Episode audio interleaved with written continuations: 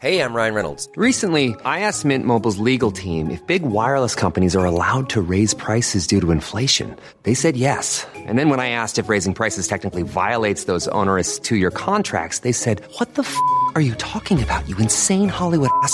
So to recap, we're cutting the price of Mint Unlimited from $30 a month to just $15 a month. Give it a try at mintmobile.com slash switch. $45 up front for three months plus taxes and fees. Promo rate for new customers for limited time. Unlimited more than 40 gigabytes per month. Slows. Full terms at mintmobile.com.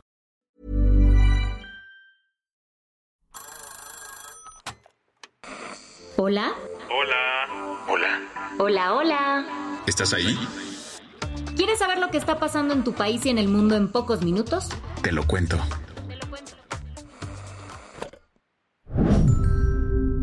Hoy es jueves, 7 de diciembre de 2023 y estas son las principales noticias del día. Te lo cuento.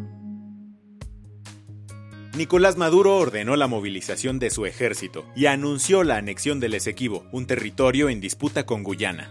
Este martes, 5 de diciembre, el presidente venezolano movilizó sus tropas a Puerto Barima, un punto súper cercano a la frontera con el Esequibo. Se trata de un territorio de 160 mil kilómetros cuadrados administrado de facto por Guyana. Poco después, como cuando sacabas tu cartulina en clase, Maduro presentó ante el Consejo de Estado y Defensa de la Nación el nuevo mapa de Venezuela, esta vez incluyendo el Esequibo como parte integral del país. Pero no paró ahí. Maduro anunció la creación de una nueva provincia o estado en el Esequibo, designando al mayor general Alexis Rodríguez Cabello como autoridad única provisional. También pidió nacionalizar a los habitantes de este territorio en disputa, dándoles una cédula de identidad venezolana. Además, ordenó a la empresa estatal Petróleos de Venezuela, también conocida como PDVSA, mapear los recursos del Esequibo y detener las concesiones petroleras otorgadas por Guyana. De manera inmediata procedan a crear la división PDVSA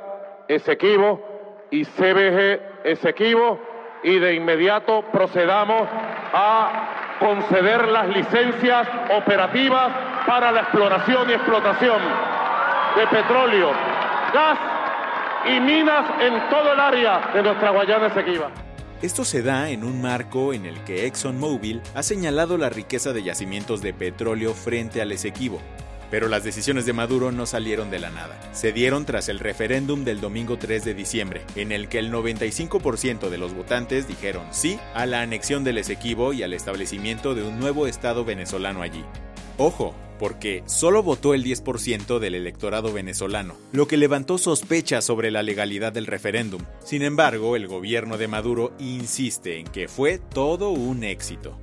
Ahora aclaremos una cosa. La disputa por el Esequibo no es nueva. De hecho, se remonta a siglos atrás cuando la colonia española se peleó este terreno con los británicos. Para 1899, la independiente Venezuela le exigió al Reino Unido el espacio. El tema lo llevó a un arbitraje en París que dio la razón a Londres. Para 1962, Caracas denunció ante la ONU que el procedimiento fue ilegal.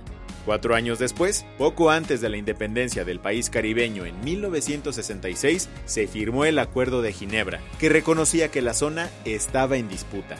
Fue hasta el 2018 que Guyana abrió un caso ante la Corte Internacional de Justicia para destrabar el asunto, pero este se ha quedado estancado. Ahora Guyana se mantiene firme en no reconocer la anexión. Su presidente, Mohamed Irfan Ali, expresó ayer,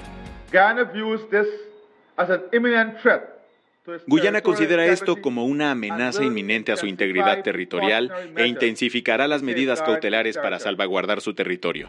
Además de llevar el caso al Consejo de Seguridad de la ONU, el presidente guyanés aseguró.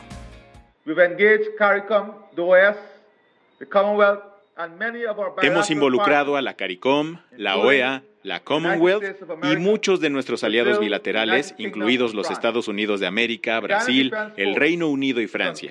Las fuerzas de defensa de Guyana están en alerta máxima y se han comprometido con sus homólogos militares. ¿Qué más hay? El presidente López Obrador reveló una inquietante hipótesis sobre la masacre de los cinco estudiantes de medicina en Celaya, Guanajuato. Fue por el consumo, porque le fueron a comprar a alguien que estaba vendiendo droga en un territorio que pertenecía a otra banda. Aunque esto no está confirmado, AMLO señaló que la información le llegó tras una conversación entre el gobernador de Guanajuato, Diego Sinué, y Rosa Isela Rodríguez, la secretaria de Seguridad. El presidente también dijo, bajo su lógica de abrazos, no balazos, que estas tragedias se pueden evitar. Eso pues solo con amor, atención a los jóvenes, con apapacho, que los jóvenes tengan posibilidad de trabajo, tengan posibilidad de estudio, que no se sientan solos, Mientras tanto, Guanajuato sigue conmocionado por este caso, que se abrió desde el domingo 3 de diciembre. Ese día, elementos de la Guardia Nacional hallaron cinco cuerpos en un coche estacionado cerca de la Universidad de Guanajuato. Según las autoridades, Jesús, Fabián, Pedro, José y Brian regresaron de Querétaro ese día. Luego de comunicarse con sus padres por la tarde, no se supo nada de ellos. Hasta horas después, cuando se encontró el vehículo. La situación se complicó aún más el lunes pasado cuando la Fiscalía de Guanajuato encontró el cuerpo de otro joven, aún sin identificar cerca de donde estaba el coche. Así, la cifra de víctimas aumentó a seis. Los cuerpos de los jóvenes que presentaban signos de violencia y disparos ya se encuentran en unas instalaciones forenses en Celaya y están siendo examinados para esclarecer los hechos. La Universidad Latina de México confirmó la identidad de los primeros cinco jóvenes como estudiantes suyos en un comunicado y declaró el luto suspendiendo clases el lunes pasado. Además, este martes, cientos de estudiantes de varias universidades marcharon en Celaya exigiendo justicia por la pérdida de sus compañeros.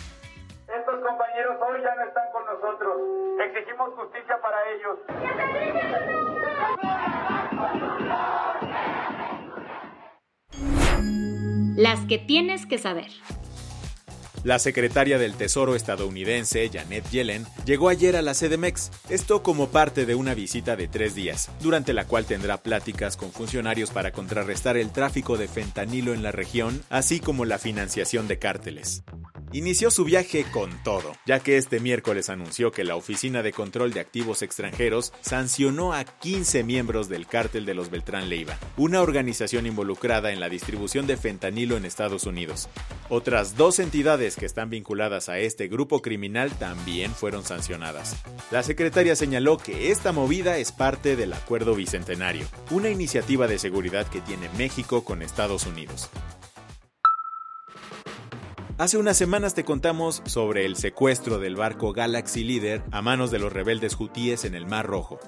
Pues ayer la historia tomó un giro inesperado. Nos enteramos de que el buque interceptado el pasado 19 de noviembre ahora es una atracción turística en Yemen. Tiene alrededor consignas pro Hamas y mensajes como muerte a Israel y maldición a los judíos. Incluso carga consigo banderas de Estados Unidos e Israel para ser pisoteadas. Mientras tanto, la situación de los dos mexicanos secuestrados sigue siendo incierta, aunque los hutíes aseguran que los 25 tripulantes están siendo tratados de acuerdo con los valores islámicos.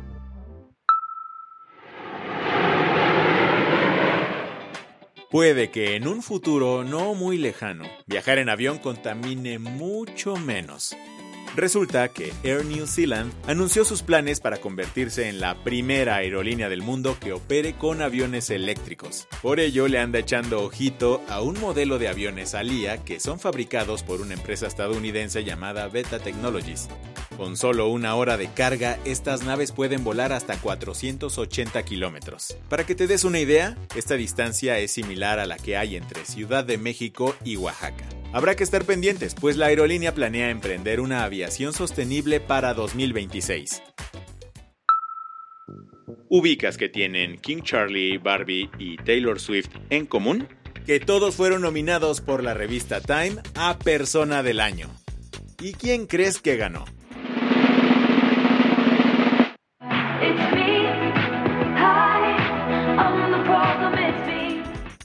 Así es, Taylor Swift. Recordemos que la revista otorga este título a quien más influencia tuvo en el mundo. Y vaya que la cantante logró esto en 2023. Entre su exitosa gira, The Eras Tour, la regrabación de su álbum 1989 y su relación con el jugador de fútbol americano Travis Kelce, Taylor estuvo en boca de todos. La del vaso medio lleno. La seda de tus manos los besos que nos damos, los adoro, vida. Si Armando Manzanero siguiera vivo, segurito adoraría esta noticia. La UNESCO reconoció al bolero como patrimonio cultural inmaterial de la humanidad este logro se dio luego de que la Secretaría de Cultura del Gobierno de México y el Ministerio de Cultura de Cuba presentaran la petición ante la organización internacional. Y es que este género musical que se caracteriza por sus letras melancólicas y un compás de 2x4 surgió en Cuba en 1883, pero no tardó en extenderse y tener éxito por México y otros países de Latinoamérica. La secretaria de Cultura mexicana Alejandra Fausto recalcó la importancia de esta decisión diciendo, ¿Para qué nos sirve un reconocimiento de, este, de esta categoría? Para que los planes de salvaguardia que empezamos hace tiempo se fortalezcan, para que el bolero nunca desaparezca. Con esto cerramos las noticias más importantes del día. Yo soy Andrea Mijares. Y yo soy Baltasar Tercero. Gracias por acompañarnos hoy en Te lo Cuento. Nos escuchamos mañana con tu nuevo shot de noticias. Chao.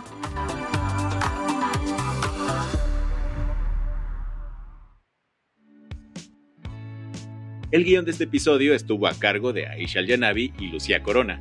Paula Gándara es la editora del guion y la dirección editorial es de Sebastián Ermenger. Gelúe Santillán es la directora creativa y el diseño de sonido está a cargo de Alfredo Cruz. ¿Quieres estar al día? Nos encuentras como arroba te lo cuento en Instagram, TikTok, Snapchat y Twitter. Hey folks, I'm Mark Marin from the WTF podcast and this episode is brought to you by Kleenex Ultra Soft Tissues your ally to help tackle your allergy symptoms this season. I love the change of seasons, but nobody loves pollen and all those other things floating in the air that make you sneeze during this nice weather. Kleenex Ultra Soft tissues are hypoallergenic and allergist approved. So fight back against watery eyes and runny noses without worrying about irritating your skin. For this allergy season, grab Kleenex and face allergies head on.